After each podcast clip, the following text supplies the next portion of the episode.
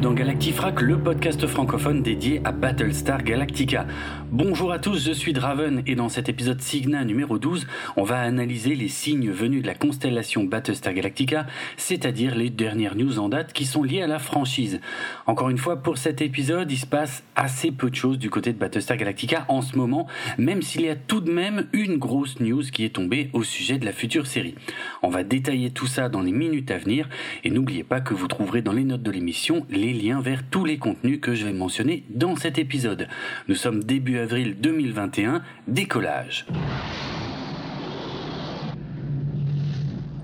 Je vais commencer par remonter au début de l'année 2021 avec deux vidéos similaires qui montrent les travaux réalisés par deux fans hyper motivés et qui disposent de beaucoup de place pour réaliser leurs projets respectifs.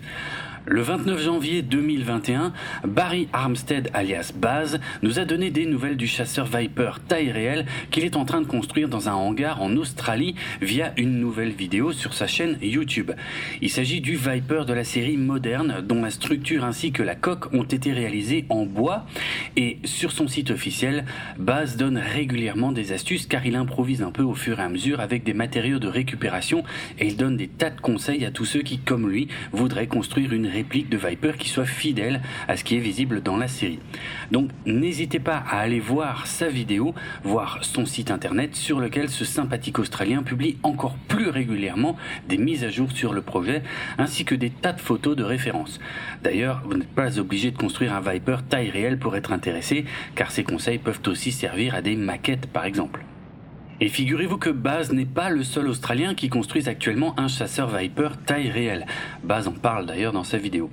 Car le 26 février, une interview de Scott Stewart a été publiée sur la chaîne YouTube Experimental Aircraft Channel. Stewart est donc également australien et il construit de son côté un chasseur Viper de la série originale de 1978 dans son hangar. Passionné d'aviation, il a choisi l'aluminium comme matériau principal de son projet, ce qui donne à son Viper un aspect argenté qui n'est certes pas exactement fidèle à ce qu'on voyait dans la série, mais qui est du plus bel effet et qui rappelle les carlingues de la grande époque de l'aviation à hélice. Il possède lui aussi son site web sur lequel il publie régulièrement des photos de l'avancement de son projet, donc n'hésitez pas à y jeter un œil en complément de la vidéo d'interview qui montre également pas mal d'images du vaisseau. Le 5 mars, le site Bleeding Cool dévoilait les prochains produits dérivés officiels qui seront en vente sur la boutique Hero Collector de la marque Eagle Moss. D'ailleurs, le blog officiel de Hero Collector a confirmé ces annonces le 10 mars. Alors, on était en droit de se demander s'ils allaient encore sortir de nouveaux modèles réduits de vaisseaux de combat, car pour être franc, ils ont déjà fait pas mal le tour de ce qui est visible dans la série originale, ainsi que dans la série réimaginée, sans oublier un petit détour par le spin-off Blood and Chrome, en sortant parfois plusieurs versions d'un même vaisseau avec des finitions légèrement différentes. Mais c'est bien un tout nouveau vaisseau qui va bientôt sortir et ils ont été le chercher dans le spin-off Blood and Chrome justement. Il s'agit du croiseur lourd Loki qui appartient à la flotte fantôme et j'en dirai pas plus par respect pour ceux qui n'auraient pas encore vu le téléfilm Blood and Chrome de 2012. Soyons francs, ce n'est pas le vaisseau qui parlera au plus grand nombre de fans de Battlestar Galactica, mais il a un design sympathique et un peu différent des habituels Battlestar, et ça conviendra certainement aux complétistes. Aucune date de sortie n'a encore été annoncée, mais le prix devrait être, comme d'habitude, de 50 euros pièce. L'autre nouveauté qui a été dévoilée est une édition spéciale. Et si vous suivez déjà les collections de la marque, vous savez que ça signifie qu'il s'agit d'autre chose que d'un vaisseau. Les deux premières éditions spéciales étaient des statuettes de Centurion Silon. La première étant le Silon de 2003, tandis que la seconde était le Silon de 1978. Alors, si vous vous souvenez de notre épisode Historica numéro 8 consacré aux jouets tirés de la série originale, vous ne devriez pas avoir trop de mal à deviner comment Hero Collector a décidé de rentabiliser son moule de Centurion original à moindre coût. Et oui, c'est bien ça, après avoir sorti un Centurion argenté en février 2021, c'est cette fois un Centurion doré, exactement le même modèle que l'argenté, hein, mais doré, qui va sortir dans l'année. Les précommandes du Centurion doré devraient ouvrir dans le courant du mois d'avril 2021, mais je ne connais pas encore la date de livraison estimée pour ce modèle. En tout cas, il coûtera lui aussi 50 euros l'unité. Je ne sais pas si Hero Collector compte encore sortir beaucoup de vaisseaux tirés de Battlestar Galactica, quoiqu'ils auraient encore de quoi faire s'ils tapaient dans la flotte qui accompagne le Galactica. Mais en dehors de ça, j'aurais une requête pour un modèle de vaisseau qui pourrait plaire aux fans. Il s'agit de l'ancêtre du Viper qu'on peut voir dans la série spin-off Caprica et qu'on appelle généralement le Air Force Viper. Il a des lignes très bien pensées puisqu'en plus de rappeler vaguement le Viper qu'on connaît, il ressemble aussi à un avion de chasse actuel tout en ayant des éléments issus d'un avion de de la Seconde Guerre mondiale. C'est un modèle très réussi qu'on n'a pas beaucoup vu à l'écran et qui compléterait à merveille toutes les déclinaisons de Viper qui sont déjà sorties. Et sinon, ce serait bien qu'ils rééditent plus régulièrement leur Galactica et leur Viper, car ils ont tendance à le faire au compte-goutte alors qu'il s'agit clairement des modèles les plus demandés. Le 19 mars était publié sur YouTube un extrait d'interview de Frédéric Delamotte. Ce chercheur de l'Institut national de recherche pour l'agriculture, l'alimentation et l'environnement et qui est référent donné du département biologie et amélioration des plantes, y prend deux minutes pour nous recommander Battlestar Galactica et vanter les différents niveaux de lecture de la série. Merci à lui. Le 20 mars, Suzanne Hogan a publié sur la page de levée de fonds GoFundMe une mise à jour sur l'état de santé de son mari Michael Hogan qui interprétait le colonel Ty dans la série des années 2000. Ce dernier fait en ce moment de l'exercice sur une sorte de vélo spécialement adapté pour renforcer ses muscles et améliorer sa coordination. Et il est désormais capable de prendre trois repas par lui-même chaque jour, même s'il est toujours relié à une sonde. Dans ce message, Susan Hogan a fait une révélation surprenante et en même temps assez triste, car on s'est rendu compte qu'il n'y a pas que l'état de santé de son mari qui la préoccupe depuis maintenant plus d'un an. Alors si vous n'êtes pas au courant, je vous renvoie vers notre épisode Signa numéro 7 pour les détails concernant l'accident de Michael Hogan qui a largement réduit ses capacités et son autonomie. En effet, Suzanne nous explique qu'environ 4 mois après le grave accident de son mari, c'est leur fille Jenny qui a également frôlé la mort dans un accident dont elle ne précise pas la nature.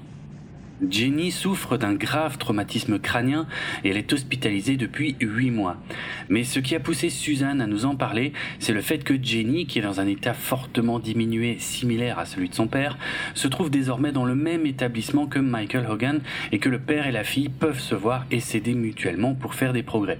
Les trois membres de la famille ont ainsi pu être réunis dans la même pièce pour la première fois depuis un an et c'est surtout cette joie que Suzanne Hogan a voulu nous partager via son message. Je précise que la collecte de fonds est toujours en cours et que le total avoisine actuellement les 370 000 dollars canadiens. Et rappelez-vous qu'aucun don n'est trop petit car c'est justement l'accumulation de milliers de petits dons qui aboutit à cette somme. Le 21 mars, le podcast français Paraculte présenté par Guillaume Vendée avec Cassim Kefti en invité a évoqué deux séries de Ronald D. Moore, à savoir For All Mankind et Battlestar Galactica. Merci à eux d'avoir vanté les mérites de ces séries et je les invite à écouter notre épisode Historica numéro 16 s'ils veulent en savoir plus sur la carrière de Ronald D. On en arrive à la grosse info de cet épisode, puisque le 22 mars, le site américain généralement bien informé Deadline faisait cette annonce fracassante. Michael Leslie a quitté son poste de showrunner et donc de scénariste de la future série Battlestar Galactica destinée à la plateforme de streaming Peacock. Comme je vous le racontais dans l'épisode Signa précédent, Sam Esmail, le créateur de la série Mr. Robot qui est chargé de superviser ce nouveau Battlestar Galactica, déclarait qu'il n'en était qu'à l'écriture du pilote de la série et que Michael Leslie était la meilleure personne pour le faire car il ne saurait pas le faire lui-même. Alors, je n'avais à ce moment-là pas trop insisté sur ce détail, mais il est vrai qu'on pouvait être surpris que le projet n'en soit encore qu'à l'écriture de l'épisode pilote, alors que Michael Leslie a été nommé au poste de showrunner de la série en mai 2020, soit huit mois avant cette déclaration. Et deux mois plus tard, on apprend qu'il quitte le projet Battlestar Galactica pour aller travailler sur une adaptation des romans Mad Adam de Margaret Atwood, qui est déjà très connue pour la série La Servante écarlate, qui est adaptée de son roman du même nom. Pour l'instant, on n'a connaissance d'aucune réaction officielle de la part d'Universal ou de Sam Esmail au sujet du départ de Michael Leslie. On ignore donc quel est son impact exact sur l'avancement de la série, qui a clairement de moins en moins de chances d'être tournée cette année, contrairement aux déclarations optimistes récentes de Sam Esmail. En résumé, plus d'un an et demi après l'annonce de cette nouvelle série Battlestar Galactica, on ne sait toujours quasiment rien à son sujet, si ce n'est que ce ne sera pas un reboot et qu'elle devrait a priori se dérouler dans le même univers que la série des années 2000. On va bien évidemment rester attentif aux futures annonces dans ce domaine. Le 1er avril, la chaîne YouTube de Gene Conlan a ajouté une nouvelle vidéo dans la série des interviews d'interprètes de Battlestar Galactica. Il s'agit cette fois de Tamo Penniket qui interprétait Carl Agaton alias Halo dans la série réimaginée. Et pour terminer cet épisode, signalons que la boutique Fleet is Family, qui est une initiative regroupant plusieurs sites de fans de Battlestar Galactica dont nous faisons partie, a ajouté le 3 avril un nouveau design inspiré de la série à ceux qui étaient déjà existants et qui est applicable sur de nombreux objets. Je vous rappelle que le but de cette boutique est de reverser 100% des profits réalisés à Michael Hogan, dont je parlais un peu plus tôt, afin de l'aider à payer ses frais de santé. Donc n'hésitez pas à faire un tour sur la boutique pour faire une bonne action. Voilà, c'est tout pour cette fois. Je vous avais dit que ce serait light, mais ce qui ne sera pas light en revanche, ce sont les prochains épisodes Historica du podcast qui vont continuer de vous raconter les coulisses de la création, ou plutôt de la recréation de Battlestar Galactica au début des années 2000. Je vais vous raconter tout ce que je sais sur ceux qui ont été les artisans de la relance réussie de la franchise, aussi bien ceux qu'on ne voit jamais à l'écran et qui ont construit tout l'univers visuel de la série, que ceux qu'on voit à l'écran et qui ont donné vie à la vision de Ronald D. Attendez-vous à de très très très nombreuses anecdotes dans ces futurs épisodes pour lesquels j'ai encore besoin d'un peu de temps pour consulter un maximum de sources et mettre dans l'ordre dans toutes les informations que je trouve. Ce qui explique pourquoi j'ai d'abord sorti cet épisode Signa que vous venez d'entendre malgré le nombre réduit d'informations récentes sur la franchise. Allez, il est temps de conclure et... Euh, allez, je vais essayer de le faire en un seul souffle. Ok, vous êtes prêts? Allez. Le podcast Galactifrac fait partie du label Podchose et est disponible sur PodCloud ainsi que sur Apple Podcast, Spotify, Deezer et de nombreuses applications iOS et Android sans oublier YouTube. Retrouvez les notes de l'émission sur galactifrac.lepodcast.fr et suivez-nous sur Twitter, Facebook et Instagram pour du contenu supplémentaire en lien avec cet épisode. Moi c'est Draven et sur Twitter vous pouvez me suivre sur le compte @dravenhardrock. Ça s'écrit D R A V N N A R D R O K. À bientôt. J'ai réussi. À bientôt, je l'ai déjà dit. Allez, salut, à plus. Il s'agit cette fois de Tamo Penniket que... Mais putain, mais j'écris n'importe quoi. Faudrait que je me relise. Euh, on recommence.